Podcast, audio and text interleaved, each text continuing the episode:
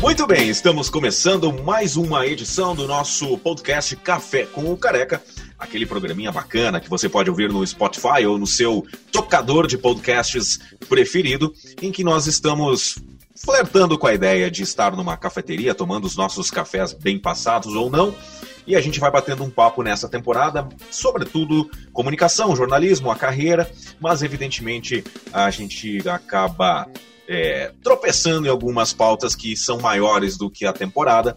A gente já falou sobre a questão da pandemia, obviamente a gente falou sobre questões sociais e políticas, e hoje não vai ser diferente. A gente vai brincar um pouco com esse universo de comunicação, o universo das ciências sociais, vamos falar de racismo, vamos falar de política, porque o meu convidado é quase, e aí só os mais velhinhos vão saber o que eu vou dizer agora. Ele é quase uma barça da comunicação. Eu sou o jornalista Arnaldo Recchia e hoje quem vai tomar um café comigo é o jornalista e mais cientista social do que jornalista, Michael Guimarães, que além de jornalista tem mestrado e é doutorando em ciências sociais. Michael, como é que você tá? Prazerzão te receber aqui no nosso Café com o Careca. Tudo bem contigo? Boa tarde, ou bom dia, ou boa noite. No final das contas, tem essa possibilidade das pessoas acompanharem esse programa em qualquer momento do dia ou da madrugada, enfim. Então, meu amigo Arnaldo, é um prazer falar contigo. Fazia tempo que a gente não conversava, né? E, e é, é legal ter essa oportunidade de falar através das ondas sonoras, já que nós dois gostamos muito de rádio, trabalhamos em rádio, e no final das contas o podcast acaba sendo né, uma forma para essas pessoas que são de alguma maneira apaixonadas pelo rádio, tem essa possibilidade de se expressar e conversar e trocar impressões sobre diversos assuntos. Então eu já gostei muito do nome do podcast Café com Careca, acho que ele é autoexplicativo para quem te conhece, evidentemente, e se a ideia é molhar a palavra, então, para mim, um cappuccino é a melhor pedida. é, fechou todas, então.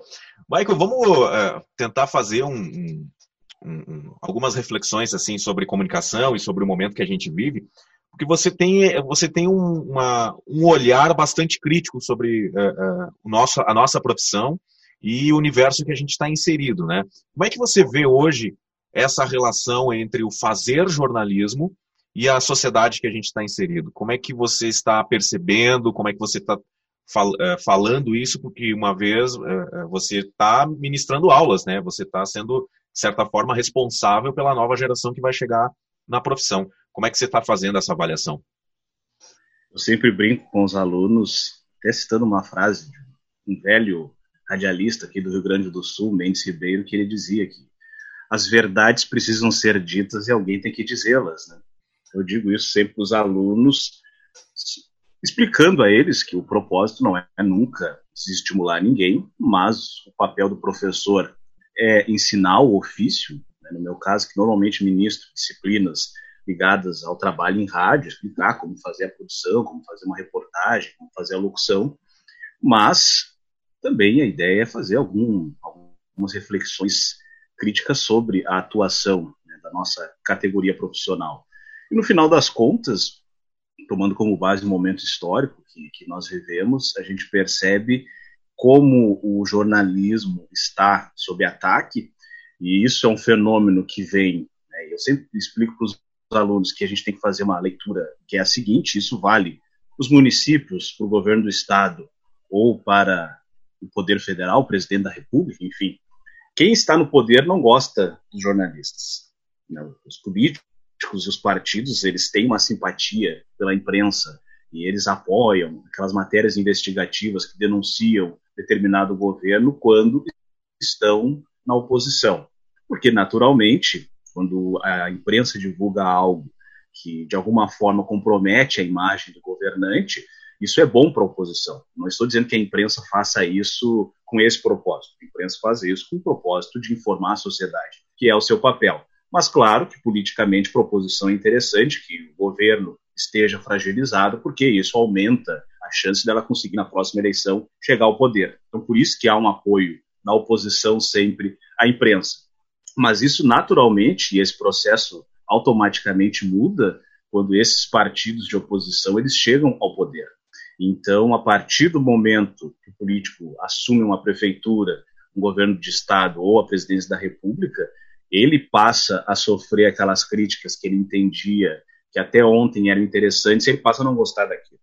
E aí, naturalmente, começam os esforços governamentais para dificultar o trabalho da imprensa. Se pegarmos os pequenos municípios, dependendo da estrutura dos veículos de comunicação na cidade, isso vale para as pequenas cidades principalmente, muitas vezes a maior parte da verba que sustenta a rádio vem dos anúncios da prefeitura, por exemplo. E aí isso vai ter uma influência direta no que é produzido, porque muitas vezes vai promover até uma autocensura dos veículos, porque não querem perder aquele anunciante. Né? Da mesma forma, o presidente da República, e aí a gente pega o Bolsonaro, por exemplo, que é um crítico contumaz da imprensa, os apoiadores dele também. Mas a gente pegando a história do Bolsonaro, ele é um produto, ironicamente, fabricado pela imprensa. O Bolsonaro ele surge e fica se transforma uma figura nacionalmente conhecida no final dos anos 80, quando é publicado um artigo dele na revista Veja, onde ele critica a questão do baixo salário dos oficiais do Exército. E aí gerou uma repercussão, naturalmente foi, de acordo com a disciplina militar, um ato de insubordinação, de desrespeito à hierarquia, ele foi punido. Mas isso colaborou para que ele depois efetivamente se transformasse numa figura conhecida. E aí, depois de ter passado por um processo na justiça militar, onde logo depois ele deu baixa, no mesmo ano ele foi eleito vereador no Rio de Janeiro. E aí, um ou dois anos depois, foi eleito deputado federal e ficou lá, de, se não me engano, de 1990 até 2018 na Câmara dos Deputados. Essa questão salarial, né, do soldo dos militares, me parece que foi a pauta da vida dele, né, dentro do, do, do Poder Legislativo. Eu lembro que eu tive as oportunidades de entrevistá-lo e em momentos distintos e tal. E as duas vezes o, o assunto que ele trazia era alguma mudança na, na legislação que, que é, é, abonasse a questão salarial dos, dos militares. A mais recente, que já faz alguns anos, ainda era um corte na, no, no sistema do, do, dos pagamentos dos militares que é, precisar, ele defendia uma incorporação por tempo de serviço que estava caindo fora e tal. Meio que, é, é, de certo modo, ele se tornou um deputado da pauta única, né, ao longo dos 28 anos dele lá. Sim, ele foi um, grande, um dos grandes representantes enfim, das Forças Armadas, e é interessante, né, Arnaldo, porque o Bolsonaro ele foi muito esperto ao moldar a pauta eleitoral dele em 2018 para se candidatar à presidência da República, porque ele incorporou algumas pautas que não eram pautas originais dele, mas ele percebeu que tinha um apelo popular e abraçou esses assuntos. Então, para ser específico, a questão de ah, uma defesa maior do liberalismo, né, de uma pauta liberal, e aí usou o Paulo Guedes como garoto propaganda, ah, posto Ipiranga, Paulo Guedes que sabe, porque o Paulo Guedes, enfim, é um defensor desse pensamento da escola de Chicago, ou seja, da aplicação do liberalismo econômico na gestão pública e tudo mais. Só que, tomando como base a atuação do Bolsonaro como deputado, né, e ao longo da carreira dele, como ele surgiu, a gente percebe que é difícil identificar resquícios de uma defesa ou de uma pauta liberal na trajetória dele como parlamentar. É, na verdade, ele tinha uma pauta muito mais, a gente pode classificar como corporativista, né, de defesa dos interesses militares, aumentos salariais, defesa do funcionalismo, que, é, que se aproxima muito né, de uma corrente que sempre foi muito forte dentro das Forças Armadas Nacional de defesa de uma pauta mais nacionalista, de defesa das categorias. Mas ele passou por esse processo de metamorfose para se candidatar a presidente incorporou essa pauta mas no final das contas é um, uma contradição em relação a tudo que ele defendeu antes.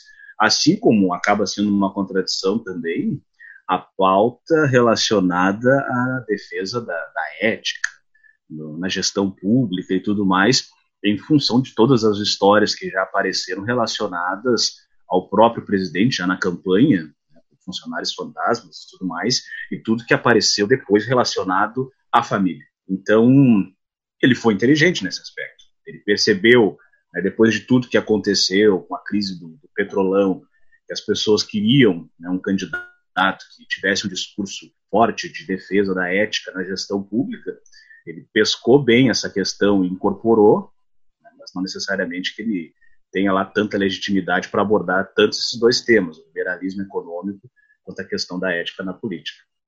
Agora, a gente é, é, trouxe a, a baila aí a, a questão da relação do, do, do, do, atual presidente com as Forças Armadas, e você, volta e meia, uh, traz algumas críticas sobre a atuação das Forças Armadas no Brasil, e aí até do aspecto histórico, né? A gente sabe que estava num outro podcast que a gente participa, debatendo sobre essa questão da, da estrutura das Forças Armadas como algo é, que colou hoje como símbolo de honradez, disciplina, coisas do gênero, é, é um negócio sob a, o prisma da história, depois da Guerra do Paraguai, lentamente isso vem acontecer, nunca foi unanimidade, e depois, mais tardiamente, essa estrutura de nobreza que se dá hoje, ela vem com o Marechal Hermes da Fonseca, né? O sobrinho do Deodoro, que ele, ele cria uma reestruturação e a coisa acontece. E, e aí a provocação que eu quero te fazer é o seguinte: né, a gente acompanha todo esse processo das Forças Armadas e tudo mais. É, já foi falado nessa semana sobre poder é, é, é, moderador e criando umas, umas coisas meio absurdas, assim, que até, até alguns juristas ficaram curiosos da onde que, que, que saiu essa informação. E ao mesmo tempo, eu não vou lembrar agora os números, mas, por exemplo, nós temos um, um, problemas grandes nas fronteiras brasileiras. E ao fim e ao cabo, a definição, né, por excelência do, papel das Forças Armadas é proteger e defender as fronteiras também, principalmente, né, e manter a, a ordem e tal, enfim.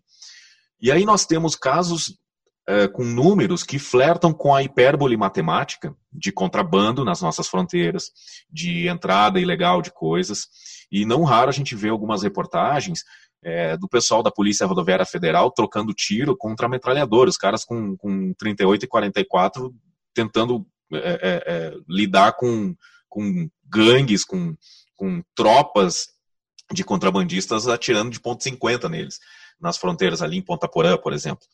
É, como é que você vê essa, essa relação? Onde é, que, onde é, as Forças Armadas não tinham que estar ali? Hum, onde é que, o que, que acontece nesse processo todo? Eu acho que eu tô meio perdido quando eu, eu faço essa reflexão e aí eu pergunto para os meus amigos militares, cara, vocês não tinham que estar lá? Eu vou começar pela linha histórica, então até chegar à questão final.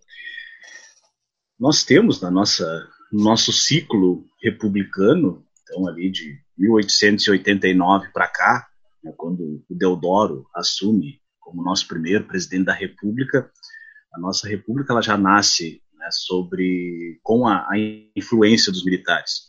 E aí é, no final das contas, significativo, porque isso deu o tom do que aconteceria nas décadas seguintes. Muito depois, principalmente, verdade seja dita, por influência dos civis, que sempre que se tem uma crise institucional, né, ou que entendem que as coisas não vão bem, ao invés de, através do voto, pelo menos no período mais recente, tentar resolver, até porque, como já dizia um velho político, a democracia se corrige com mais democracia, não com ditadura, né? Mas no Brasil há uma tendência histórica de sempre que as coisas vão mal, os civis re tentam recorrer aos militares para resolver a questão. Então isso, no final das contas, com o apoio dos civis, concedeu essa sensação de que os militares são representam o poder moderador da nossa república. Então, ah, tudo vai mal, vamos recorrer aos militares. Né? Tem sido assim agora, o pessoal pedindo o AI-5, eles nem devem saber o que é o AI-5, eles estão pedindo o AI-5, foi assim em 64, enfim, em outros momentos isso já aconteceu. Mas, então a gente tem essa participação dos militares lá no início da República, em 1889, eles voltam a aparecer com força no início da década de 20, é naquilo que os historiadores chamam de um movimento tenentista, quando tem militares de baixa patente que passam a querer interferir nos rumos da nação, e esse movimento ele se transforma em algo cada vez maior e tem um papel significativo, por exemplo, na chegada do Getúlio ao poder em 1930. Então, esse movimento tenentista, se não todo ele, parte dele, e alguns dos seus líderes lideraram a Revolução de 30 né, e passaram depois a ocupar postos ou na elite militar ou postos políticos, então também tiveram essa intervenção. Os militares voltam a ter um papel significativo em 37, quando Getúlio Vargas dá o famoso golpe lá, que inicia o Estado Novo. Então, em novembro de 37, lá estão os militares junto com ele, dando apoio e aval para que ele desse esse militar. E é interessante, agora nas férias, até eu li a biografia do Getúlio Vargas, escrita pelo Lira Neto, e ele, em vários momentos, mostra como, ao longo de todo o período em que Vargas esteve no poder, principalmente nos primeiros 15 anos, entre 30 e 45, que a preocupação maior do Vargas sempre foi em garantir a manutenção do apoio dos militares. Ele entendia que se ele perdesse esse apoio, mais até do que dos políticos, ele correria risco de perder o poder. E foi o que aconteceu em 45, por exemplo, quando os militares entenderam que existia um risco do Getúlio Vargas, mais uma vez, tentar adotar alguma estratégia política para se manter no poder, não devolver o poder aos civis, e os militares derrubam Getúlio Vargas. Então, eles se mantêm em cena, né? basta lembrar que a primeira eleição depois da queda do Getúlio, nós temos né, o, o brigadeiro Eduardo Gomes, então representante da aeronáutica, contra o Dutra, que era um militar, um general, então eram dois militares, dois representantes das Forças Armadas disputando a presidência da República, e alguns vão aparecer depois, o próprio brigadeiro Eduardo Gomes vai ser candidato de novo em 50, depois em 55 também tem o Juarez Távora, que foi candidato a presidente da República, em 60 vai ter o Marechal Lott, então eles seguiram de alguma forma também tendo uma presença na atuação política. E aí volta, no final das contas, tiveram sempre um papel significativo na articulação que levou Getúlio Vargas, enfim, ao suicídio em 54, e alguns pesquisadores dizem que isso contribuiu para protelar por 10 anos o que seria depois o golpe de 64, e os militares, de novo, muito em função, entre outras coisas, da solicitação dos civis, que enxergavam que o João Goulart era um risco para impor o comunismo no Brasil, que é ridículo. Né? A pessoa pode não gostar do João Goulart, mas João Goulart era um grande fazendeiro no Rio Grande do Sul. Era, é um contrassenso tu dizer que o João Goulart, por exemplo, era comunista, apoiaria o comunismo, mas enfim. E aí eles voltaram ao poder. Né? E o que era para ser uma, uma, uma pinguela para devolver o poder aos civis transformou num período aí de 21 anos. Então, a, o nosso período republicano tem uma interferência direta dos militares que é complicado. E aí, claro, entre outras coisas, porque internamente os militares sempre tiveram um entendimento de que eles têm valores éticos enraizados e maiores que os civis. Então eles entendem que são né, mais corretos e mereceriam por isso ter o poder na mão mais do que os civis. Afinal das contas, que a ditadura, pelo menos a última de 64 a 85, mostrou que não era bem assim, porque existem né? E depois, claro, que terminou a ditadura, inúmeras pesquisas que mostram que existia uma série de casos de corrupção. Então, não eram assim figuras tão canônicas como se imaginava. A diferença é que, claro, e aí por isso que algumas pessoas às vezes se iludem, ah, na época da ditadura não tinha corrupção, era tudo. Não, não é que não tinha corrupção. Não se podia divulgar a corrupção. Né? É, é outra coisa. Exatamente. Né? Mas agora pipoca uma série de livros mostrando que existia corrupção de toda a ordem. O caso mais famoso aí, é das usinas de Angra, né? Exatamente, exatamente. Então tem, né? E aí, para chegar efetivamente à parte final, eu concordo contigo, porque depois da conclusão, né, da devolução do poder aos civis, ali em 85, os militares voltam à caserna, e, e é interessante Arnaldo, os nossos ouvintes, porque o, o, as Forças Armadas elas passam por um processo que dentro da gestão de crise se chama de descolamento moral, hum. porque é quando está envolvido com alguma coisa negativa, mas aquilo não cola na tua imagem. E aí, para as pessoas entenderem, aqui não tem nenhuma paixão partidária, mas nós tivemos lá em 2005 o escândalo do mensalão, né, uhum. né, que era aquela questão de pagamento de uma mesada para determinados deputados para que apoiassem as pautas de interesse do governo Lula. E, num primeiro momento, foi um desgaste para a imagem do Lula, mas de tal forma o Lula e seus apoiadores conseguiram conduzir aquela situação que não grudou nele. Tanto é que depois, no ano seguinte, ele foi reeleito presidente da República. Então, a ideia de descolamento moral é essa. A pessoa está envolvida numa situação negativa, mas isso não gruda na imagem dela. E no caso dos militares, a ditadura não é que não tenha, de alguma forma, trazido um desgaste, mas bem menos do que se poderia imaginar, porque basta a gente pegar essas pesquisas sobre as instituições que as pessoas mais confiam até hoje, né, o exército aparece sempre lá no topo. Então, as pessoas às vezes têm uma dificuldade, claro, toda uma geração de pessoas que nasceram depois de 85 não viveram esse período, ou que não estudaram adequadamente, que também acham, ah, é lindo, vamos apoiar o AI-5 e o golpe. Mas, para concluir, eu concordo contigo, acho que seria muito mais adequado, né, já que se tem toda uma estrutura mobilizada, que ela contribuísse principalmente para a segurança das fronteiras. A fronteira é o que mais o Brasil tem, até porque esse, esse conceito clássico de guerra, hoje em dia, ele já não faz mais sentido. É, dificilmente, é difícil acreditar que o Brasil vai entrar numa guerra de fronteira ou uma guerra de trincheiras com outro país exija toda essa demanda. A guerra se faz de outra forma hoje em dia. Então, se a ideia ainda é mesmo assim manter as Forças Armadas, ela tem uma utilidade prática.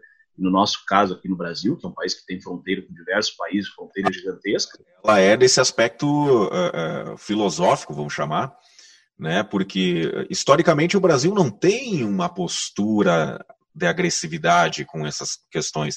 E nem, e nem do ponto de vista econômico, né? Se a gente for comparar com a realidade dos Estados Unidos, em que a, a, a indústria bélica ela faz parte do processo de desenvolvimento e crescimento econômico. Ou seja, os Estados Unidos, de certo modo, né, precisa se envolver em celeumas fronteiriças a quem da, das suas, para que a, a, o dinheiro a, faça parte do processo, porque a indústria é muito bem resolvida e as Forças Armadas Americanas também. Então faz parte do poderio econômico do próprio governo essa questão. Agora, não é uma característica nossa. Né?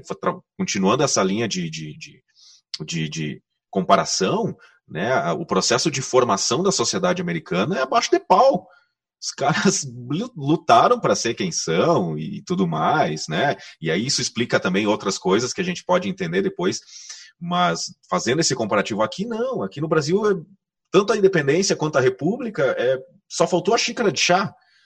Né? Você sabe bem disso, né? Dom Pedro diz assim, ah, tá, então tá, então tá independente o, o, o próprio Marechal Deodoro da Fonseca tergiversou ao máximo para poder descer do palácio e ir ali, ah, então está declarada a república, quase que moribundo, tanto que, né, quase morre no mandato.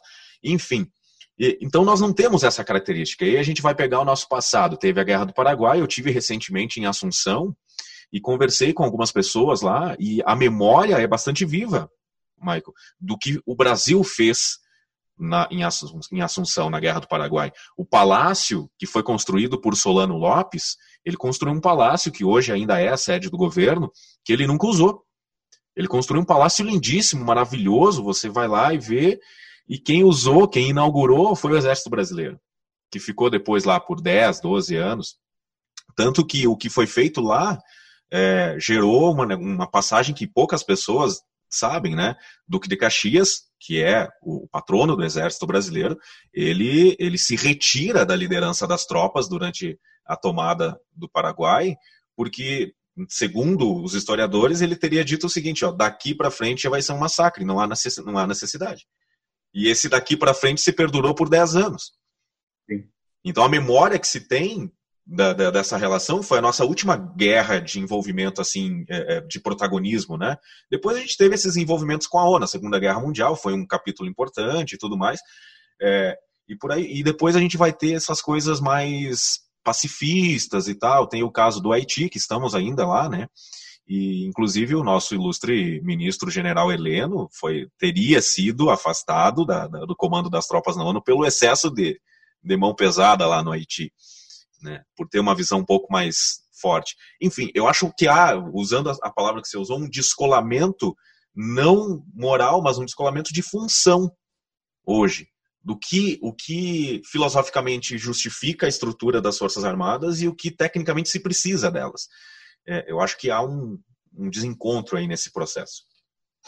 Não, há um desencontro sem dúvida. No final das contas, como o, as Forças Armadas seguem de alguma forma pairando sobre o nosso sistema político, também é difícil imaginar que nos próximos anos alguém tenha coragem, daqui a pouco, determinar efetivamente que eles tenham uma atuação mais significativa na fronteira. Enfim, é um fantasma que segue assombrando o castelo. O castelo, no caso, é o sistema democrático no Brasil. Então, ao que tudo indica, vai seguir as coisas como estão, infelizmente. Eu quero, eu quero retomar uh, uh, lá na sua primeira resposta sobre esse, esse processo que você, você, trouxe, essa reflexão de uh, enquanto oposição a imprensa é boa, depois como situação a imprensa é má.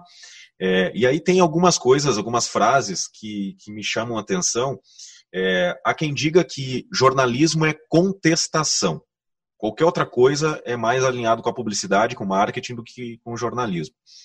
É, ao mesmo tempo, a gente tem que é, é, notícia é aquilo que, é que você quer que é, você não quer que seja publicado. O resto também pode ser considerado publicidade. Então, dentro desta mesma perspectiva, e aí flertando com aquela ideia de quarto poder, a gente vê muito. Eu vejo assim, no governo Lula foi isso, é, Dilma Temer em certo modo e agora com o governo Bolsonaro bastante disso. É possível a gente acreditar num jornalismo de notícias boas? Faz sentido? Notícias algodão doce, como eu chamaria? É o jornalismo vibrante, positivo e luminoso. E tem, tem uma corrente crescente que defende essa tese. É que, vamos pensar assim, eh, nas relações públicas, é uma área importante dentro da comunicação, o, o norte da atuação das relações públicas está no esforço de se obter a harmonia social. Então, há um entendimento de que, em muitas situações, é necessário buscar essa harmonia social. Então, as relações públicas atuam nesse sentido, de promover a harmonia social. Então, é um conceito muito nobre. E o jornalismo, de certa forma, ele não está muito distante disso, porque o jornalismo ele trata como notícia aquilo que está fora do que nós consideraríamos normal ou fora de um processo de harmonia. Então, a imprensa não vai noticiar que o ônibus saiu da rodoviária no horário certo, porque se pressupõe que isso é o que deve acontecer, é o normal, é o correto. A questão é quando o ônibus deveria ter saído às 10 da manhã e saiu às 11h30 as pessoas tiveram que esperar por uma hora e meia, às vezes sem uma razão plausível para isso. Então, o jornalismo ele mostra efetivamente aquilo que não funciona na sociedade e que deveria funcionar.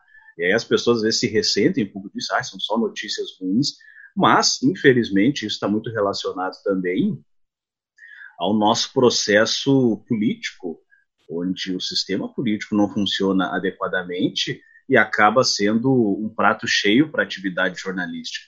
Porque toda hora surge um escândalo novo, por exemplo, no que se refere ao governo federal, toda hora surge um escândalo novo envolvendo deputados, toda hora surge um escândalo novo envolvendo governadores, e aí os apoiadores, normalmente desses políticos, atacam a imprensa, que a imprensa, tantas coisas boas acontecendo, mas não mostra isso, é que a imprensa não mostra.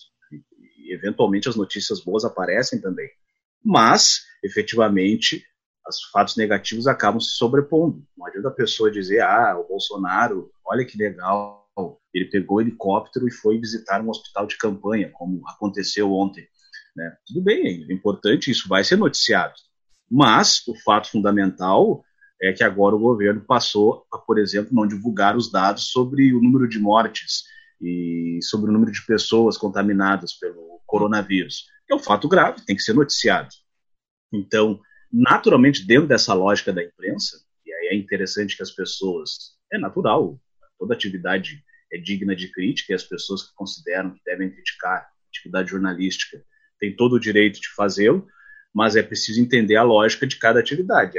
A, lógica da atividade da imprensa é apresentar para a sociedade aquilo que não funciona. Infelizmente, no Brasil, quando a gente fala de atividade política, quase nada funciona. E aí, consequentemente, isso periodicamente acaba sendo destaque na cobertura da imprensa. Destaque efetivamente por pelos fatos negativos. Agora, eu, essa, exatamente essa, essa confusão sobre jornalismo, vamos pensar que a maior empresa de, de, de comunicação é, aliás, a empresa que mais emprega jornalistas, vou, vou reformular, não é uma empresa de jornalismo propriamente dito. Né? É uma empresa de assessoria de comunicação e é uma empresa que fatura nos últimos dois extratos ali acima dos 50 bi. É, como é que a gente vai é, é, endossar isso? Como é que, como é que eu tenho muita confesso que eu tenho muita dificuldade de entender isso. Eu acho importante as empresas de assessoria, mas eu, eu, eu tenho medo um pouco, receio de é, porque o assessor tecnicamente ele fala aquilo que que pinta, né? Aquilo que, que deixa mais dourado e tal. E hoje é, é, a carreira do jornalista ela passa muito por esse lado, ela vai muito para a linha da assessoria, né? A carreira sólida, né? De, de, de, enfim, é mais negócio você ser assessor de imprensa do ponto de vista de carreira mesmo do que você ser jornalista. É, qual o preço que a gente pode pagar como público consumidor sobre isso? O Rui Barbosa, senador baiano que disputou duas ou três vezes a presidência da República, ele no início do século XX falava sobre o que ele classificava como o jornalismo capão. Era o que algo que parecia jornalismo, tinha jeito de jornalismo, mas não era jornalismo. É claro, naquele contexto ele falava de um jornalismo de má qualidade, enfim, feito com algum propósito pouco nobre. No caso da assessoria de imprensa, uh, ele se assemelha pelo menos a esse aspecto inicial que o Rui Barbosa falava do jornalismo capão, porque ele parece muito jornalismo, tem jeito de jornalismo, mas não é jornalismo. E ah, é sempre necessário fazer essa distinção. Que o trabalho de assessor de imprensa é uma das áreas em que alguém formado em jornalismo pode efetivamente trabalhar. É um mercado crescente, mas difere completamente da atividade jornalística. Por uma razão básica. Quem trabalha num veículo de imprensa, e por mais que os veículos tenham seus problemas internos, mas de qualquer forma, esse profissional ele está empenhado em informar bem a população, trazendo todos os lados daquela questão. Pelo menos aqueles veículos que realmente são sérios, trabalham corretamente, seguindo as regras do bom jornalismo. Agora, assessoria, não. Eu já trabalhei como assessor de imprensa. Quando você trabalha como assessor de imprensa, eh, eu fazia uns releases lá e depois ficava feliz quando era publicado com um determinado veículo na íntegra, por, exemplo, mas depois o meu lado jornalista ficava frustrado porque eu escrevi o release, não emitia no release, não é isso mas naturalmente puxando a brasa para o assado do meu cliente, porque esse é o propósito, é para isso que eu sou pago. E quando um veículo às vezes usa um release na íntegra, eh, ele não leva isso em consideração, ou porque não tem estrutura, ou porque não tem profissionais, só que ele está oferecendo para o seu público uma informação incompleta. Uhum. Eu vou construir uma narrativa que beneficie o meu cliente. O assessor ele não tem essa preocupação ampla. Estou dizendo que no íntimo dele não tem, mas em termos operacionais, ele não tem essa preocupação de levar todos os lados para a sociedade, que é a ideia básica do jornalismo. Ele tem o objetivo de apresentar para a sociedade a narrativa do seu assessorado. É isso, é isso que se faz. E esse é um movimento crescente no Brasil. Né? Levem em consideração os nossos queridos ouvintes que da década de 70 para cá cresceu muito o número de jornalistas atuando na área de assessoria de imprensa.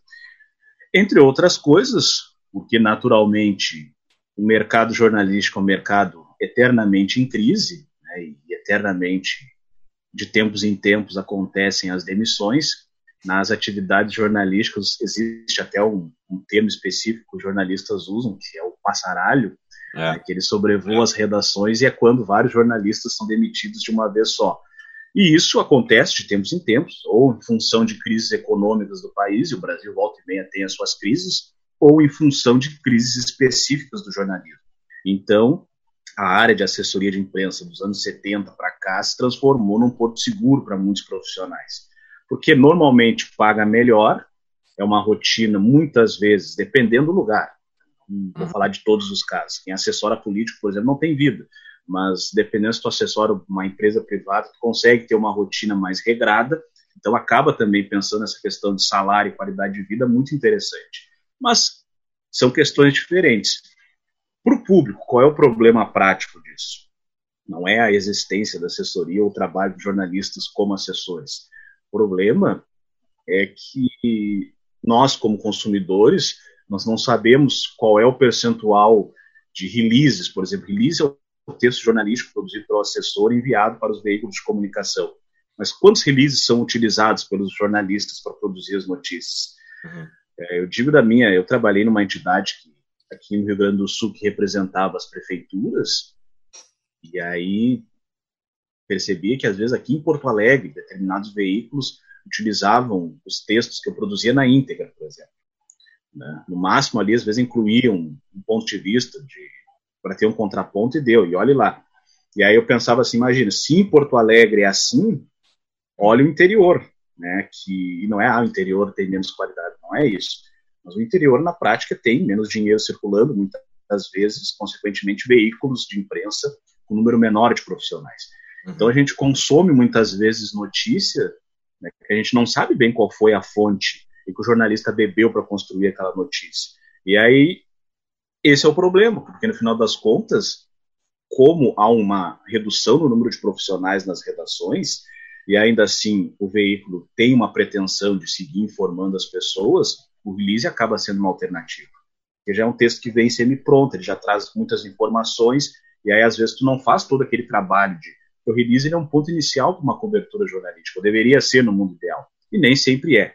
Então, esse é o problema prático. A gente consome coisas que, no final das contas, são dadas aos veículos de imprensa por assessorias de imprensa, e todas as assessorias têm efetivamente algum objetivo claro, que é, no aspecto mais simples é, e mais prático, impor ou colocar uh, para o público a narrativa do seu cliente. E aí é o problema. E aí agora você chegou numa, numa explicação que, que, que dá o gancho para a, a, o que eu queria chegar antes, que é, são as fake news.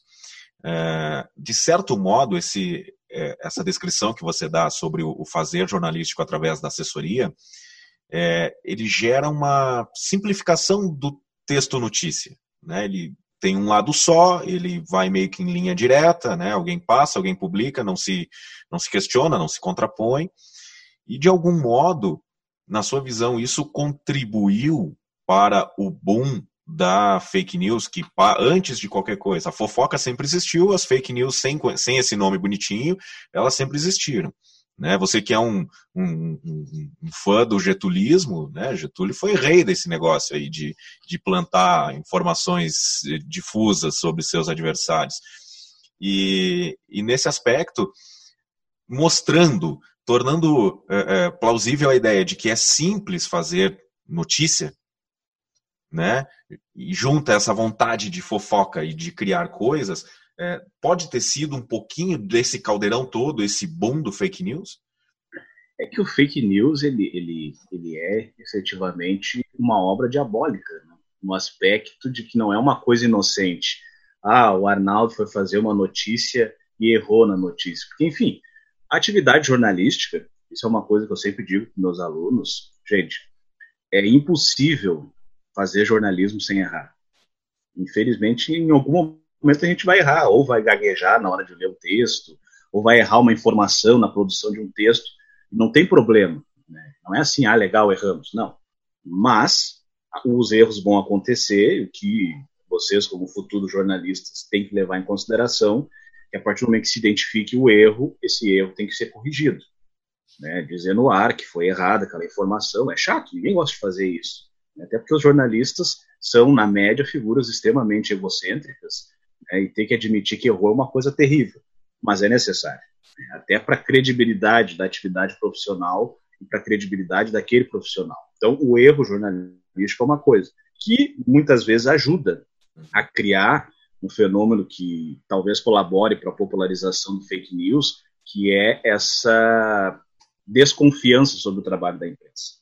Então, pode estar atrelado a isso. Mas o fake news ele é um fenômeno que ganhou força principalmente a partir de 2016, está relacionado com dois movimentos, a campanha eleitoral dos Estados Unidos, a presidencial, quando Trump foi eleito presidente da República, e também lá, no outro lado do oceano, o Brexit, toda a discussão sobre ah, se o Reino Unido deveria sair da União Europeia. Só que esse, esse fenômeno de publicar informações falsas para criar uma confusão na sociedade, ele vem certamente antes disso, mas alguns estudiosos apontam o início desse movimento nos anos 50 nos Estados Unidos, quando profissionais que representavam indústrias, digamos assim, de imagem pouco canônica na sociedade, armas, cigarros, coisas do gênero, começaram percebendo que não tinham condições, muitas vezes, de rebater estudos científicos que mostravam que ah, o seu produto pode matar as pessoas por câncer, é perigoso para a saúde, eles sabiam disso, não tinham como rebater essas informações. Então, diante da impossibilidade de rebater essa informação científica categórica, tu, tu cria uma confusão. Então, tu diz que, na verdade, não é que aquele ali não possa matar, mas que o dado científico está tá distorcido porque o pesquisador é comunista. Traz uma coisa que não tem nada a ver com dado científico, mas tu cria uma confusão. E a ideia do fake news, na sua essência, que é até hoje, ele não quer, ele não tem o propósito de informar as pessoas, ele quer criar uma confusão. Então, eu não vou dizer, eu não vou contestar que, que, que o Arnaldo é careca, vou dizer que talvez ele passe brilhantina antes de gravar o programa, uma coisa estapafúrdia. E é isso que funciona, e no final das contas funcionou muito no caso da campanha do Trump, e aí somada a isso, tem toda uma questão de contratação de empresas, né, como tinha uma na Inglaterra, que conseguia minerar os dados nas redes sociais e entregar uma propaganda de campanha quase exclusiva para os eleitores de cada estado, muitas vezes com informações mentirosas, levando as pessoas ao pensamento tortuoso. Então, tudo isso ajudou. Mas a ideia do fake news é diabólica nesse aspecto de que não é uma noção, uma ação inocente de alguém que se equivocou na hora de escrever uma notícia, né? como pode acontecer num erro jornalístico, eventualmente. É uma pessoa que deliberadamente criou notícias falsas para criar uma confusão social e aí a gente pensa assim, tá, nós dois somos jornalistas, então por uma questão de dever profissional, a gente sabe em que fontes procurar, sabe quais são as fontes confiáveis. Eu me lembro quando eu vi as notícias depois da vitória do Trump em 2016, eu pensava, não, não pode ser. Começou a pipocar essa história de que notícias falsas publicadas na internet poderiam ter contribuído para a vitória do Trump. Não, as pessoas não são tão ingênuas assim, elas vão conseguir separar o joio do trigo. Aí eu fiz um exercício de pegar pessoas próximas, amigos, enfim, conhecidos nas redes sociais, e abrir as redes sociais dessas pessoas e começarem a ver o que elas publicam. E aí tu percebe que realmente é uma hecatombe. As pessoas não, realmente não sabem eh, separar e muitas vezes buscar um, uma fonte. O que é uma fonte confiável? Entre outras coisas. É um veículo de comunicação que a gente sabe que ele tem algo a perder se noticiar algo mentiroso ou algo errado. Isso vai criar, eh, vai comprometer a imagem desse veículo. Então não é porque o veículo é bonzinho, não. Ele tem algo a perder. Então ele tem interesse maior em publicar algo que seja confiável. Então é diferente daquele site uh, que a gente nunca ouviu falar, que as pessoas compartilham as informações. E aí eu, aí eu me dei conta, bom, então é uma coisa próxima da gente. E as pessoas, por não terem essa orientação, elas compartilham esses negócios, essas fake news, elas são envolventes, elas trazem alguma coisa escandalosa muitas vezes. O ser humano é curioso por natureza e ela tem um aspecto, só para encerrar, Arnaldo, que é o seguinte: nós vivemos, no sentido amplo, né, mergulhados no caos. A gente não sabe bem o que vai, vai acontecer com a nossa vida, não sabe se vai morrer amanhã, se vai ficar rico, se vai ter emprego, se vai passar fome, ninguém sabe ao certo. A gente tenta mais ou menos planejar, ah, eu vou casar, ah, eu vou ter filhos, não sabe o que vai acontecer com a tua vida. E o fake news, ele é também reconfortante para as pessoas, porque ele traz ordem ao caos. Ele pega e transforma a teoria conspiratória em algo que faça sentido. Né? Então, ah, ah realmente, ah, a esquerda ah, apoiou a mamadeira de piroca, tem sentido, entendeu? Cria, ah, ela, dá um, ela leva um sentido ao caos. E aí, claro, o ser humano gosta de, de se apegar a algo que explique então, a, a existência. Então, ao mesmo tempo que ela, que ela fomenta o caos, ela dá sentido para o caos. Exatamente, ela dá sentido para o caos porque ela consegue, com uma explicação muitas vezes, não, quase sempre errada, evidentemente, e muitas vezes grosseira, ela explica a realidade. Ah, então isso aconteceu por causa disso. O ser humano ele precisa, né, para sua compreensão das coisas, muitas vezes uma explicação que mesmo que acabe ferindo a lógica, não faz sentido algum, trazendo ordem ao caos. Então tudo isso colabora, no final das contas, para a popularização desse fenômeno. Michael, eu quero, eu quero te perguntar o seguinte agora. É, na, na, na, sua visão aí, até como cientista social, é, você percebe algum tipo de degradação do nível político, é, social, enfim, do, do, das, das, personalidades das, das, nossas lideranças? Porque a impressão que eu tenho, tá, é, a gente tem aí uma ode né, a grosseria. A gente está achando, tem, tem, a gente tem percebido que as pessoas acham bonito ser grosseiro agora, com a ideia de que é ser legítimo, com a ideia que é ser sincero e tal. E, e aí há aquele, aquele contraponto que, ah, mas o cara que é polido, ele é falso. E o cara que é rude, ele é honesto. E aí você trouxe agora há pouco a citação, a citação sobre o, o Rui Barbosa, e aí vamos brincar aí, cara. Euclides da Cunha, uh, Rodrigues Alves, enfim, tantas. Mais longe ainda, vamos no Barão do Rio Branco. É, o Brasil tem na sua história líderes que, que sempre tiveram o poder da palavra e da, da erudição, vamos chamar assim, como uma, uma, uma arma forte. E, de, de, de certo modo, na, no processo da redemocratização, e aí você vai, vai talvez mais dizer assim, ah, mas o Fernando Collor era um cara que falava bem e fez, fez o que fez. Tá.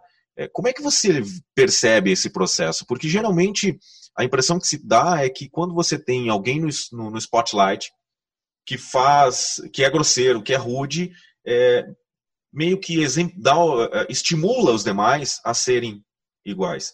É, é, é, como se fosse uma espécie de você professor. É, se o professor fala bem, é, eu vou tentar aprender a falar bem para me conectar com aquela, com aquela liderança na sala. Né? É, é, uma, é, um, é um, um evento social. Né? Agora, se eu tenho um professor que está lá e fala um monte de coisa, se posiciona mal ou tem interpretações estranhas sobre o mundo, é, eu baixo a minha régua. Tem um pouco disso na nossa escala política, na nossa hierarquia política e tal? Como é que você vê isso? Tem um, um vídeo circulando na internet que é numa aula de filosofia e aí a professora mostra uma pasta de uma determinada cor, não vou me lembrar agora, e aí diz para os alunos assim: ah, agora a próxima pessoa que entrar na sala nós vamos todos dizer que essa pasta é verde e vamos ver qual vai ser a reação da pessoa. E aí chega um aluno atrasado e ela começa a perguntar para os outros alunos que cor é essa pasta, que não é verde, evidentemente, é outra cor. Todo mundo, ah, é verde, verde, verde. E aí quando chega nesse aluno que chegou atrasado, pergunto para ele, ele está vendo que não é verde, mas ele diz verde. É, ela explica que, que isso até na, na comunicação é um fenômeno chamado da espiral do silêncio. Quando tem uma ideia majoritária na sociedade, por mais que existam pessoas que entendam que aquilo não é correto ou não é a sua opinião, elas tendem, pelo menos, a silenciar diante disso. E no final das contas, é um fenômeno que, de certa forma, a gente tem percebido no Brasil, né, onde há um incentivo, entre outras coisas, a esse discurso de ah, vamos atacar o politicamente correto, nós somos raiz, que nem eu vi uma postagem hoje porque existe um grupo social que se indigna com o politicamente correto, mas o politicamente correto, o que, que ele significa na prática? São de alguns atores sociais que ou não tinham tanto espaço antes, né, ou passaram a reivindicar mais espaço, têm conseguido conquistar, e naturalmente estão colocando o seu discurso social. Então, para ser prático, né, as mulheres, que é uma luta antiga, evidentemente, questão dos homossexuais, dos negros, as chamadas minorias, que são grupos que paulatinamente vão se apresentando no debate social, trazendo seu discurso e, entre outras coisas, dizendo que certas coisas que eram toleradas há pouco tempo, década de 90, início dos anos 2000, agora não se tolera mais. E aí, claro, isso para alguns grupos gera um desconforto, porque eles entendiam que a ofensa às mulheres, a ofensa aos homossexuais, a ofensa aos negros, era algo que fazia parte da sua realidade social e eles entendiam como natural, e não entendiam como algo ofensivo. Mas a questão é a seguinte: se eu te chamo de careca, quem tem que dizer que se é ofensivo ser chamado de careca é tu, não sou eu. Né? Uhum. Naturalmente, eu sei que tem aqui um podcast café com careca que para ti é uma coisa tranquila. Né? Mas se tu disser não quero mais ser chamado de careca, eu não vou te chamar de cabeludo, eu não vou te chamar de careca também. É uma questão básica. Então, quem tem a legitimidade para dizer se gosta ou não de ser chamado daquele jeito é o grupo social que se sente ofendido. Então, aqui em Porto Alegre, né, esse é um podcast ouvido em várias partes do Brasil, certamente, em outros países, mas enfim.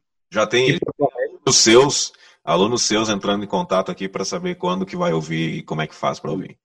Depois, por favor, me dá, dá os detalhes, eu vou passar para minha assessoria para divulgar para essa mocidade, para eles aprenderem alguma coisa. Aqui em Porto Alegre nós temos uh, dois clubes, o Grêmio e o Internacional, e por muito tempo, e até, até hoje, na verdade, acontece muitas vezes de chamarem os torcedores do Internacional de macacos. Uhum. Porque, historicamente, o Internacional foi um clube que teve uma massa de negros torcendo para o time. E aí, no final das contas, ainda existem brancos que conseguem fazer essa associação entre os negros e os macacos. E é muito engraçado, porque tem brancos que dizem, não, mas isso é um elemento folclórico, não é ofensivo aos negros. E não são os brancos que têm que dizer se é ofensivo, eu que tenho que dizer, eu que sou negro, eu que tenho que dizer se aquilo ali me ofende ou não. Então, esse é um problema, esse é um ponto. E aí, Bolsonaro, entre outras coisas, ele chegou ao poder porque ele conseguiu mobilizar esses grupos que se sentiam ofendidos né, com a adoção de sistema de cotas, com a defesa do respeito aos homossexuais. Tem esse, esse é um dos pilares do sucesso dele. E tem uma outra questão que é muito importante assim. A nossa classe política, na média, ela vem perdendo qualidade, isso é um fato inegável. E se a gente for pegar, ah, o Bolsonaro é um político de direita, extrema-direita, dependendo da classificação. A direita brasileira caiu muito. Gente, não vou nem tomar o início do século, vou pegar da década de 50 para cá. Vamos pegar a direita brasileira as, ou, ou, pelo menos assim, ó, ela perdeu qualidade como grupo, mas perdeu principalmente qualidade quando a gente olha para os seus líderes. Né? Enfim, como já escreveu Nelson Rodrigues, os idiotas sempre serão a maioria. Mas já existiu nesses partidos uma minoria interessante. Então vamos pegar o DN, que era a representação da direita no Brasil no início dos anos 50. Líderes da UDN, chamada banda de música, que fazia oposição ao Getúlio Vargas. Né? Tinha o ver. Eu não me lembrar. Afonso Arinos de Melo Franco. Enfim, a família tradicional de Minas, advogado. Aliomar Baleeiro, político baiano também. Depois foi, se não me engano, ministro do Supremo Tribunal Federal. Enfim, de outro tribunal qualquer. Mas também jurista, esclarecido, grande orador. Aí tinha o Carlos Lacerda, que era um cara que não era nem formado, não tinha o diploma do ensino superior, mas inegavelmente até os inimigos da época apontavam ele como uma figura erudita, inteligentíssima e um grande nome da política brasileira. E aí vai caindo, né? E aí vários fatores colaboram. A má formação das nossas elites políticas pode ser um fator. A ditadura militar também colabora para a queda da qualidade política na média, porque no final das contas, muita gente boa saiu de cena por uma razão ou outra. Então, se a gente pensar assim, no início do golpe, perdeu de uma só vez, ou em pouco tempo depois, o João Goulart, o Juscelino Kubitschek e o Carlos Lacerda, que representavam três correntes de pensamento político no Brasil. E outras figuras importantes saíram de cena, ou porque foram perseguidos, ou tiveram que sair do Brasil, como o Brizola. Então, tem uma queda geral na qualidade da classe política.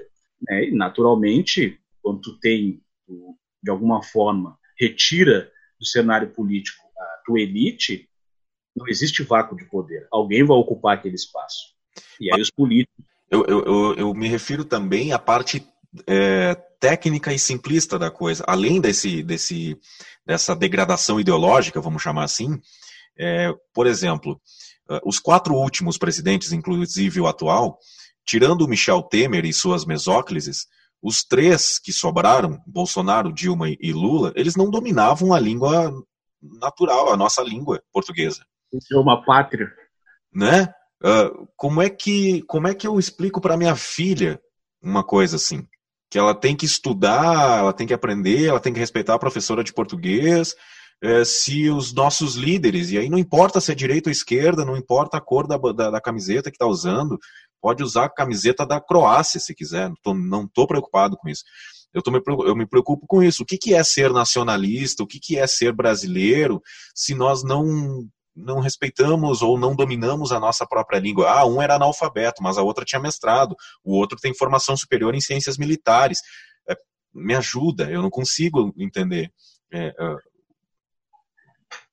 Eu, olha, eu concordo contigo. Acho que no final das contas, os últimos presidentes foram exemplos negativos para a sociedade por vários aspectos. Então vamos uh, pegar o colo. Né? É, é um personagem muito interessante, porque, enfim, é uma figura charmosa, né? Uhum, uhum. Sabia ocupar, agendar a imprensa com suas declarações, andava de jet ski, corria, enfim, figura folclórica. E um cara, um bom, uma boa figura em termos de comunicação. E aí é uma ironia, né? Porque, se não me engano, o Collor era formado em, é formado em economia e foi um desastre exatamente na área econômica no seu governo mas ele foi um desastre também por um erro que ele depois uh, reconheceu. O Collor, pelo menos, ele tem um aspecto positivo que ele tem feito nos últimos anos algumas autocríticas públicas muito interessantes uhum. sobre os erros que ele cometeu como presidente. Né? Esses dias ele pediu perdão pela questão do confisco da poupança, não resolve, mas enfim, em termos históricos é interessante. E ele reconhece também que ele entendia que, em função da sua popularidade, né, foi eleito com um caminhão de votos, ele conseguiria atropelar o Congresso e governar quase sem Congresso. E foi um erro, uma ingenuidade da parte dele, e deu no que deu.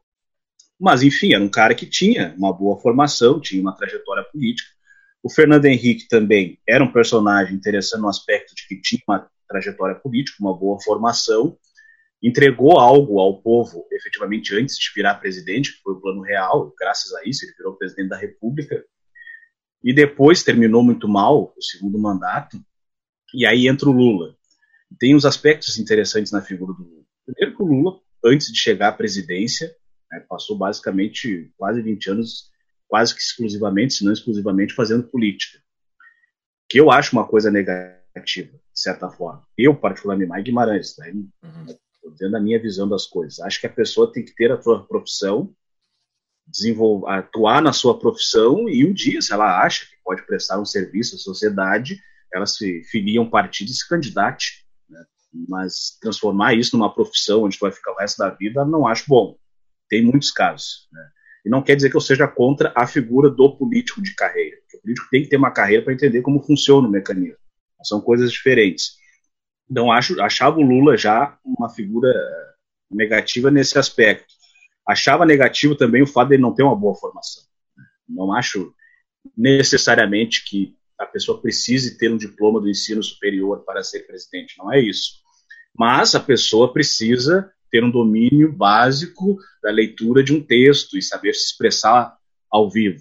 Porque não adianta, não é simplesmente daí os petistas passaram anos dizendo, ah, mas é preconceito, porque ele é um operário, porque ele é um líder popular. Sim, mas se a pessoa tem uma dificuldade básica em ler um texto, não é que ele vai ler uma lei.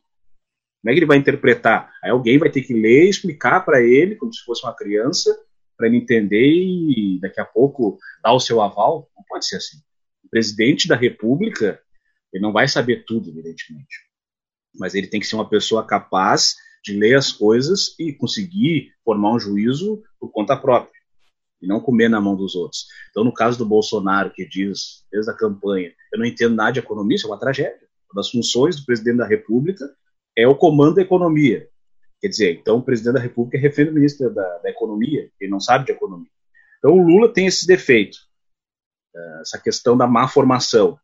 No caso, da, depois da Dilma, né, a Dilma entra no aspecto de que ela, ela não era política. Né, ela foi efetivamente um capricho tirânico do Lula. Né, o Lula, sei lá, daqui a pouco não quis colocar um político de carreira para ser candidato que temia uma concorrência interna no PT e achou que a Dilma seria mais fiel a ele. Mas aí eu me lembro sempre de uma frase que um político me disse alguma vez que ninguém governa o presidente da República a não ser que ele deixe. E a Dilma não deixou.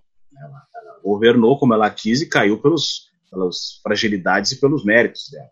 Né? Só que ela cometeu erros semelhantes ao do Collor. Ela achou que iria atropelar o Congresso e governar sem o Congresso, e nosso regime político não governa sem o Congresso. E aí vem, uh, e aí a, a, ascensão do Bolsonaro tem vários fatores nessa questão dele ter aglutinado esse discurso contra todas as causas sociais, enfim, tem uma massa da sociedade que odeia tudo isso, mas tem também a questão de que durante o período em que o PT esteve no poder, entre 2013 e 2016, a oposição foi muito fraca. Então, leia-se a oposição, principalmente o PSDB. O PSDB não cumpriu adequadamente o seu papel de fazer oposição. E isso deixou margem, porque, na verdade, apesar de ter feito uma oposição horrorosa em todo esse período, PSDB conseguiu até 2014 ainda chegar ao segundo turno. Perdia no segundo turno, mas chegava ao segundo turno. Só que a partir de 2014 criou uma, uma, uma sensação nessa massa de eleitores que, apesar dos pesares, votavam no PSDB. Bom, o de PSDB é um caso perdido, não vai conseguir ganhar do PT. Vamos ter que achar alguém que tenha a chance de ganhar do PT. E aí as pessoas optaram, parte delas certamente, votaram no Bolsonaro em 2018. Acho que cometeram um erro, no final das contas, particularmente. Né? Porque daí é... Mas entendo também que, diante de tudo que se apresentou em 2018, uh, ah, primeiro, a oposição não apresentou nomes mais interessantes. A oposição não se organizou. A oposição deixou o, o enfim, Bolsonaro crescer. É, o, o, partido do PT também não, não, enfim, não fez a autocrítica pública que se esperava. Então também tudo ajudou né, que o Bolsonaro conquistasse a vitória. Só que, enfim, é uma figura complexa. E para concluir, meu amigo, o problema é que ele nunca escondeu de ninguém que não tem nenhum apreço pela democracia. Ele nunca escondeu. Pega o histórico dele como deputado federal, os discursos, as polêmicas, isso está claro lá.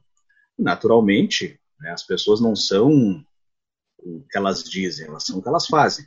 Né? E aí, a questão é o que, que o Bolsonaro vai fazer agora, que é presidente parece cada vez mais acuado na presidência. É uma, uma ótima reflexão. Maico, agora para, nesse último bloco aqui do programa, trazer o, o, um assunto bem, eu acho que talvez o mais importante nesse momento, e, e um assunto extremamente antigo. A gente está gravando na semana em que eclodiu as manifestações anti-racismo em função do assassinato é, absurdo, ação absurda é, lá do George Floyd nos Estados Unidos. Eu até comentei em outro podcast, em outra rede social, que a ação do policial e da vítima, por si só, se fossem dois albinos, dois loiros, é, já era absurda. Já era absurda. Agora, entender que isso, que o racismo é, serviu como gatilho para dar a sensação de liberdade para o policial fazer o que fez, gera uma. É, é, me falta adjetivo para conseguir entender, se é que dá para entender o que, o que se passou naquele momento. E aí muitas, eu falei com muitas pessoas, ouvi, li, prestei atenção muitas pessoas, em muitas pessoas sobre isso. E, e aí a frase que, que foi muitas vezes repetida é: este caso foi filmado. E a gente sabe que tem muitos casos que não tem câmera, que ninguém viu, que não tem testemunha, que não as, o vídeo monitoramento não pegou. Né? Eu até fiz um levantamento no, no podcast que a gente tem também com, com um historiador e com uma advogada, que é o Não Bati o Martelo, a gente trouxe um levantamento lá de 91, daquele caso do, do, do, motorista que foi espancado por quatro policiais, e aí depois de 2012 para cá a gente teve uma, uma frequência maior na mídia de casos assim. Né, é, o mais recente lá da, de Charles, Charleston, né, que foi o encontro dos movimentos em função daquela, da estátua e tudo mais. É, a primeira pergunta que eu preciso te fazer sobre esse esta pauta é como é que você lida com a tua negritude? Qual é a tua relação com isso? É, eu trabalhei com um político uma época ele deu um, uma entrevista sobre, sobre a ditadura militar. Ele foi um dos políticos que contribuíram para na luta contra a ditadura, foi uma figura importante. E aí ele disse assim: Olha, eu tenho dois momentos em relação à minha percepção em relação à ditadura. Um, quando eu era um político do interior, e de certa forma, apesar de ter ocorrido a ditadura, a vida seguiu pacata e normal, e outra quando eu virei deputado federal, e aí eu fui para Brasília, e aí eu tomei pé e conhecimento de tudo que acontecia nos porões da ditadura. Então eu gosto muito desse exemplo, porque é isso. Uma coisa é quando tu é criança, pelo menos nos primeiros anos, em que a vida é uma coisa mais pacata e leve, uh, e outra é quando tu começa a crescer. E aí, quando tu começa a crescer, eu digo a partir dos sete anos, quando tu entra no colégio, porque as primeiras, uh, primeiro contato com ações racistas, uma pessoa tem normalmente é quando vai para o colégio, porque a criança ela não tem filtros sociais. Né? O, o, branco adulto, não todos, evidentemente, mas ele vai te xingar e te ofender, te chamar de macaco ou coisa do gênero, ou quando ele está protegido pelo anonimato da internet, ou quando ele está protegido pelo anonimato de um grande grupo, ou então quando ele está muito indignado. A pessoa está muito brava contigo e ela perde a capacidade de filtrar suas manifestações daí, a verdade que ela esconde vem à tona. Agora, a criança não tem isso. Ela ouve os pais reunidos com os amigos no final de semana, e aí sai uma piadinha preconceituosa, na segunda-feira eles dizem pro colega, eles não têm essa noção. Enfim, criança é assim mesmo. Então, no colégio, tu já tem esse primeiro contato. Então, é quando tu começa a te dar conta que tem algo de diferente ali, e o fato de a tua pele ser mais escura do que os outros vai te trazer alguns aborrecimentos. E aí tem outras coisas. Eu estudei a vida toda em colégio particular, e aí fui por muito tempo em determinados colégios um dos poucos alunos negros.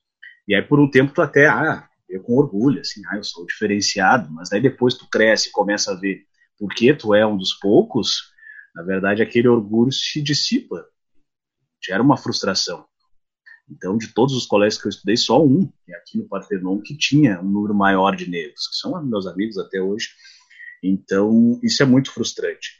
E aí, depois, tu começa a lidar com isso em outras áreas da tua vida. Que as pessoas, às vezes, imaginam assim, ah, como é que acontece o racismo contigo? Eu brinco, olha, eu sou um homem negro de 1,80m e mais de 100 quilos. Né? Dependendo do tipo de roupa que eu visto, eu pareço uma parede. Então, dificilmente alguém sozinho vai pegar na rua e vai me xingar, vai me chamar de macaco, coisa do gênero. Primeiro, porque, enfim, eu sou uma figura naturalmente intimidadora. E segundo, eu já não tenho mais paciência. Se vier me xingar, eu vou xingar de volta e vamos para abrir. Então já tem isso. Né? A não ser que a pessoa esteja protegida por um grupo. Essa é a questão prática. Então as pessoas não ficam me xingando na rua, não tem esse tipo de preocupação. Mas o chamado racismo, o chamado preconceito, ele se mostra no dia a dia, quando eu vou ao mercado, por exemplo, quando eu vou numa loja e, e aí o segurança fica te perseguindo pelos corredores, né? ou então estão sempre de olho em ti, querendo ver onde tu vai, né? certamente achando que tu vai guardar alguma coisa, esconder alguma coisa nos bolsos. Então eu já sei que por onde eu for sempre vai ter um segurança ao meu redor e certamente não é para me proteger, e aí alguém pode pensar, ah, mas isso aí talvez seja pelo estilo de roupa que tu usa. Bom, eu ando sempre, quase sempre de terno, eu gosto de terno, por exemplo. Vou dar aula de terno. Eu gosto, é um jeito de me vestir. E acredito que normalmente uma pessoa vestida de terno, mais ou menos, é uma pessoa que a gente vai considerar bem vestida. Então não é esse o problema. Né? É uma questão de orientação. Eles recebem orientação para fazer isso e eles fazem isso. Né? E há situações. Então, é uma coisa bem resolvida para mim o fato de ser negro. Né? Mas entendo, e aí eu sei que tem grupos que consideram isso mimimi, né? e aí tudo bem, é um processo de avanço social, vai se levar tempo, talvez nunca se consiga o ideal, mas que me traz prejuízos. Esse é o fato. Então, o simples, o simples fato de, do ponto de vista científico, a minha pele ter um pouco mais de melanina do que das outras pessoas, isso me traz prejuízos sociais evidentes em termos práticos, né, de correr sempre o risco de uma abordagem policial hostil, né, porque, enfim, a polícia pressupõe que uma pessoa negra é um criminoso em potencial e traz prejuízos profissionais também, porque não é. Já trabalhei em mais de um lugar em que, apesar de ter um currículo melhor do que os, na média dos meus colegas e me manter permanentemente no processo de formação contínua, a minha carreira patinava. E aí as pessoas mesmo me perguntam como é que tu sabe que é racismo? Eu sei que é racismo quando eu excluo todos os outros fatores e esse é o único que sobra. Né? Uhum. Então, é, são essas questões. É, efetivamente, o fato de ser negro num país como o Brasil ele vai te trazer prejuízos. É assim, ah, eu faço doutorado agora, vou terminar o doutorado. É, mas espero conseguir que a minha carreira avance em função disso. Mas vai me trazer. Isso vai continuar, vou ser um negro com doutorado. Então, vai me trazer prejuízos evidentes nas seleções. Porque a seleção tem sempre um componente subjetivo. Uhum. Eu, quando faço seleção de trabalho, que é basicamente objetivo, todos os aspectos subjetivos da seleção eu lido bem, prova, tudo mais. Agora, quando entra nos elementos subjetivos, a minha chance de, de sucesso acaba diminuindo, porque vai ter sempre, efetivamente, esse viés negativo. Então, problema, os problemas práticos são esses. É, é, bem, é bem interessante esse teu relato, porque é muito próximo de um relato de um amigo quase familiar que eu tenho, que ele, ele é coronel do Exército. E ele, e ele me fala isso, ele tem 1,92m também, 100 quilos, é, tem essa questão física também. Mora, uh, morava no Rio de Janeiro, e, e, ele me contando alguns relatos que uh, ele saiu de carro, e aí foi abordado pela polícia militar, e pediu de operação normal, aquelas do Rio de Janeiro, né? Documentação do carro e tal. Já não era qualquer carro, era um carro compatível com quem é coronel do Exército e tal. E ele entregou a CNH, o documento do carro, e o pessoal não, não satisfeito uh, o tirou do carro e, e, foi super rude e tudo mais. E aí foram, foram minutos de constrangimento constante, de, de, de agressão verbal, né, na forma de tratar e tudo mais até que em algum momento ele sugeriu que pegassem a carteira dele, que estava no bolso de trás. E, e, a carteira dele não era a carteira nossa de dinheiro, era a carteira de identificação de oficial do Exército. Como num passe de mágica, Michael, parou toda a operação e a forma como estava sendo tratado. É, e aí, e aí ele, me, ele me conta assim, eu, desde aquele dia, antes de entregar a CNH, eu entrego a carteira de identificação militar, porque aquele dia eu estava sozinho, mas daqui a pouco eu tô com os meus filhos. Exato. Sabe? Então, ele, é, aí você vê que é, é, é preciso dar um carteiraço, literalmente, para poder é, é, ser tratado é, de um modo normal, vamos chamar assim.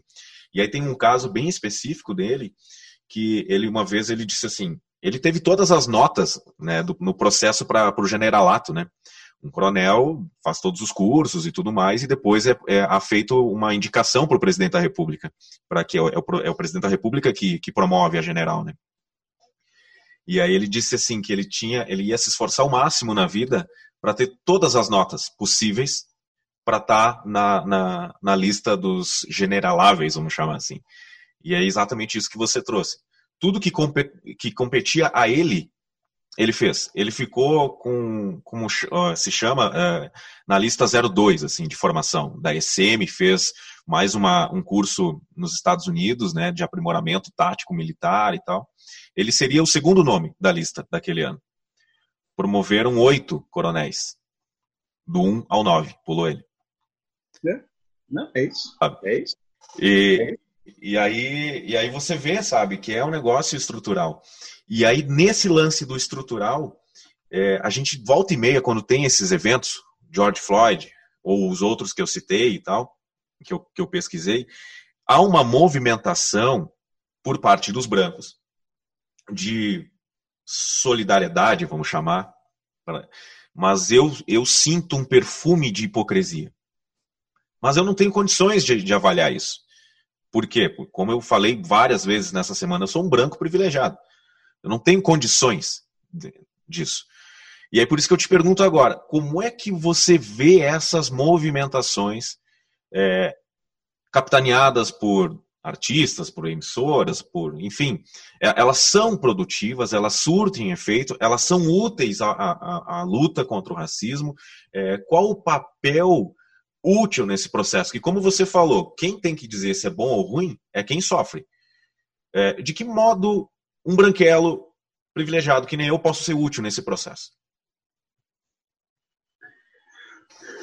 Eu entendo que realmente sempre que acontece algum fato, pelo menos depois da popularização das redes sociais, isso tem aumentado, né? até como porque você disse no início, hoje os fatos são filmados, né? uhum. naturalmente quando se tem o vídeo, categoricamente ele acaba pesando muito mais do que o relato da pessoa que foi vítima do preconceito e aí gera uma comoção, mas como é um fenômeno característico também das nossas redes sociais, assim como essa mobilização ela é articulada, ela rapidamente se dissipa.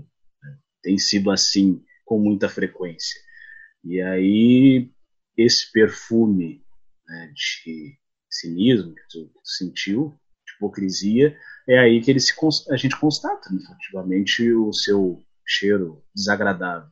Porque essas pessoas, elas, né, se mobilizam porque é a modinha do dia, é a modinha da semana. Mas elas não param para pensar, não refletem, e muitas vezes não mudam as suas atitudes. Então, esse é o problema prático. Né? Não há sinceridade, muitas vezes, nessas ações. E a partir do momento que não há sinceridade, isso não vai contribuir para uma mudança social significativa. Porque hoje em dia, o tema da moda é empatia. Vamos ter empatia, e tudo bem, é importante ter empatia, nós devemos ter empatia pelo drama dos outros, mas a questão prática é que empatia, primeiro, ela é um exercício e lá não é fácil. É muito fácil ter empatia por uma pessoa que vive o mesmo drama do que tu. Uhum. Né? E, e, aí se colocar no lugar do outro quando tu não vive aquela realidade, não é que não seja possível, mas ela é muito mais difícil. Um exercício permanente. E a pessoa tem que estar disposta a a um desgaste que isso vai gerar para ela. Porque, na verdade, num país histórico racista como o Brasil, o branco ou a branca que esteja disposto a apoiar essa causa né, de lutar contra o racismo vai ouvir coisas e vai se desgastar também. Pessoa tem que estar disposta para isso. Isso gera um desgaste uh, emocional muito grande. Né?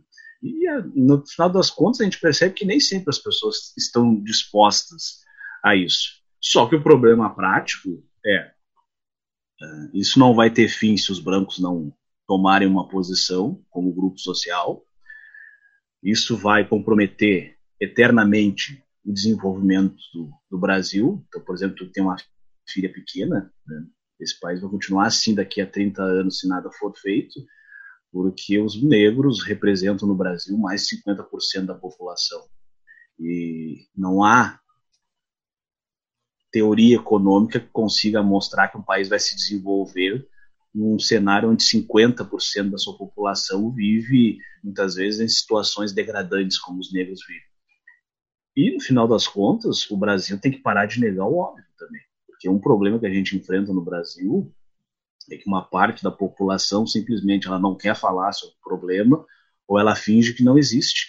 Então, é aquela coisa assim, às vezes as famílias têm isso no, seu íntimo. Existe um problema e a família, para não ter que lidar com aquilo de frente, fica fingindo que não existe, que está tudo bem. E em relação ao racismo, ao preconceito do Brasil, é, a realidade é a mesma, se finge que não existe o problema. Né? Então, só quando tem casos assim mais significativos, como foi o desse menino, que essa criança essa semana que caiu do prédio, porque a patroa lá foi negligente, né, ou um caso dos Estados Unidos que acaba gerando uma comoção internacional, até porque, enfim, eles têm uma formação já mais crítica e, e estão, um, digamos assim, um casco mais duro que no Brasil, aí gera uma repercussão aqui. Isso não é uma coisa, né, não tem ainda uh, efetivamente o espaço e a discussão devida. E o ponto prático é que, sem enfrentar essa questão, as pessoas precisam entender que a história é um processo contínuo. Então, às vezes a gente fala assim, ah, a escravidão teve um efeito nefasto para os negros porque simplesmente os negros receberam a liberdade, mas sem estrutura nenhuma. Uhum. E aí foram condenados ao longo da sua história a viver uma situação muitas vezes de miséria. E todos os estudos das mais diversas instituições econômicas mostram que as estatísticas relacionadas aos negros no Brasil são ruins. Eles moram mal, eles têm baixa escolaridade, eles se alimentam mal, eles são vítimas da polícia com mais frequência. Então, hoje de manhã ainda vi uma notícia que 75% das pessoas mortas pela polícia no Brasil em 2018 foram pessoas negras. Então, tem um problema. E no caso da polícia especificamente, a gente tem que analisar o histórico do Estado. O Estado, a ideia do Estado moderno, ele foi criado com o conceito como seria difícil para as pessoas se autodefenderem, se passou a cobrar um imposto dessas pessoas e o Estado supostamente passou a oferecer segurança para elas. Então o Estado surge com essa ideia de segurança. O problema é que ao longo da história os negros nunca foram vistos como parte do Estado. Os negros foram vistos como um elemento acessório do Estado. E o Estado, no Brasil, por exemplo, ele foi pensado para as elites. Né? Basta uh, refletir sobre o funcionamento das nossas universidades federais, como elas são, elas foram pensadas para a elite, até hoje. E é muito engraçado quando teve todo aquele debate sobre as cotas, as pessoas diziam, veja que absurdo. Ah, vão tirar o espaço de pessoas que saíram melhor na prova para dar lugar para os negros. Mas as pessoas nunca questionam o seguinte, bom, então vamos uh, pensar sobre essa questão por um outro viés. Porque todos nós pagamos impostos para que uma pequena elite possa estudar nas universidades públicas. Porque se ela é pública, ela tem que ser para todos. Se ela não pode ser para todos, bom, talvez ela tenha que ser repensada, então. Né? Não faz sentido eu pagar impostos para que outras pessoas se beneficiem estudem de alguma maneira.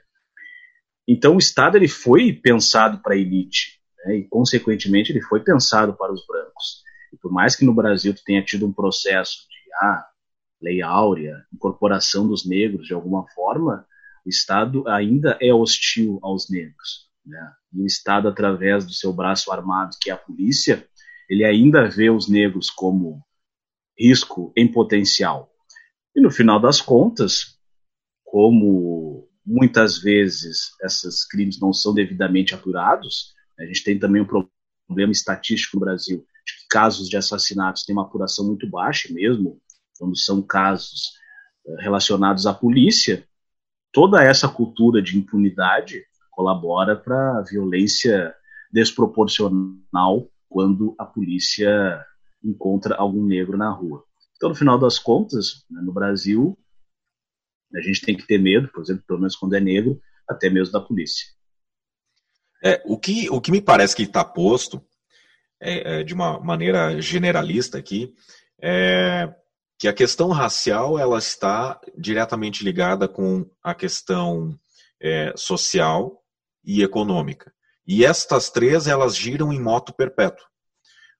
Em, em média, vamos, vamos pensar assim: o, o, negro ele não consegue melhorar sua questão econômica em função da questão racial e, consequentemente, ele continua subjugado no aspecto social. E essa roda ela não tem momento de, de interrupção. É, é, é que, aquele, a, a, aquela família negra que consegue quebrar esta lógica é a absoluta minoria do, aspecto numérico, né? Porque minoria nem, né, como a gente entende, minoria ela não, tá, não quer dizer no Brasil como a questão numérica, e sim necessidades, né? Mas nesse caso é numérica. Né? A minoria das famílias negras que consegue quebrar esta lógica são absurdamente um número quase que insignificante. É, de, e aí você fala sobre as universidades e tal. Me parece, a, a sensação que eu tenho, que talvez a resposta para esse processo todo comece na educação. Na educação como um todo. E não só lá na ponta de cima, no ensino superior. De que modo a gente conseguiria. E aí é brainstorm, tá, Michael? Como é que a gente conseguiria evoluir esse aspecto educacional para conseguir quebrar essa, essa mecânica do, do da marginalização do, do, do negro no Brasil? É que a dificuldade está no fato, entre outras coisas, que a União, com o passar dos anos, ela concentrou grande parte dos seus recursos no ensino superior. Não há problema, efetivamente, em investir no ensino superior, mas a questão é, por mais que a gente tenha tido um avanço nos últimos 10 anos, no que se refere ao acesso, e aí falo da população como um todo, não só dos negros, tanto ao ensino superior quanto às instituições privadas, através de programas como sistema de cotas e ProUni, De qualquer forma, ainda em termos numéricos, é a minoria da população que tem acesso ao ensino superior. No entanto, a maior parte da população ainda passa, principalmente pelo ensino fundamental, né, e uma parte um pouco menor, mas ainda significativa numericamente, pelo ensino médio. Então, esses segmentos deveriam receber né, quantias e recursos maiores para oferecerem uma informação de base né, para toda a sociedade, né, não só para os negros, evidentemente. E não recebem, afinal das contas, a gente sabe que a, a educação né, no, no Brasil é algo precário. E isso cria, efetivamente, uma distinção, até porque, né, infelizmente, no Brasil a gente associa os negros aos pobres, e os pobres são os que mais dependem dos serviços públicos. Consequentemente, recebem uma educação de baixa qualidade e isso traz dificuldades. Mas, mesmo que não passe de mágica no período de 10 anos isso mudasse completamente, não vai acontecer, infelizmente, estamos no Brasil. Pense num absurdo no Brasil, existe precedente. Não vai, as coisas não tendem a melhorar, porque não há vontade pública nesse sentido. Mas, mesmo que isso melhorasse, a gente teria um outro gargalo que é o seguinte, que aí entra o que teu amigo diz, né, e eu identifico na minha atividade profissional, uh, uma forma de sensibilizar, de convencer, enfim, não sei qual é o termo mais adequado, de pressionar os empresários também a incorporarem os negros nas suas empresas, né? não só em funções subalternas, como normalmente acontece. Uhum. Eu conversei uma vez com, com um Frei, que é vinculado a uma ONG em São Paulo, e ele me contou que fizeram um trabalho de sensibilização, por exemplo, visitando grandes empresas da cidade de São Paulo e questionando né, se eles tinham alguma política de valorização dos negros, de negros e negras em cargos de direção, e a maioria não tinha. Nenhuma política específica ou nenhuma uma ação prática, e poucos negros efetivamente nos seus cargos de direção. E aí se perguntava, tá, mas por que vocês não fazem isso? É, porque a gente nunca se deu conta que era importante ter uma coisa dessa.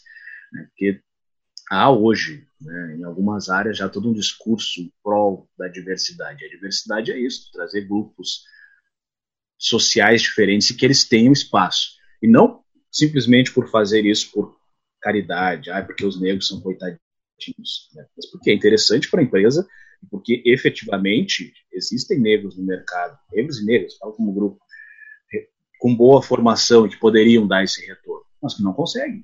Eu fiz uma vez uma rádio que eu trabalhei, talvez tu conheça, enfim, uh, uma seleção interna para repórter de política, porque eu gosto muito de política, e aí fui até o final, naturalmente não, me, não fui o escolhido, e aí eu pedi para pedi para conversar com, com o gestor e ele me disse, não, tu foi muito bem na prova, na verdade foi a melhor nota de todos os tempos, mas na minha avaliação subjetiva tu não está preparado para ser repórter de política da rádio. Então são essas coisas que tu enfrenta, entendeu? Ah, é sempre eternamente uma desconfiança. Então não é um discurso assim, ai, somos coitadinhos, olhem para nós. Não, as pessoas, apesar de ter uma, numericamente ainda ser inexpressivo, talvez não existe no Brasil, talvez existe nos Estados Unidos uma classe média negra, né, com poder de pressão, existe já pessoas com condições no Brasil. Mas há efetivamente uma barreira prática, né, como disse um outro amigo que eu trabalhei também em rádio, ele disse: não é que a gente não consiga chegar, mas tu percebe claramente dentro das empresas existe uma fita invisível que eles colocam e daquele ponto tu não avança. E é isso, essa é a dificuldade prática, que é um processo, depende do esforço dos negros como grupo, mas defende do esforço de toda a sociedade para que essas coisas efetivamente mudem.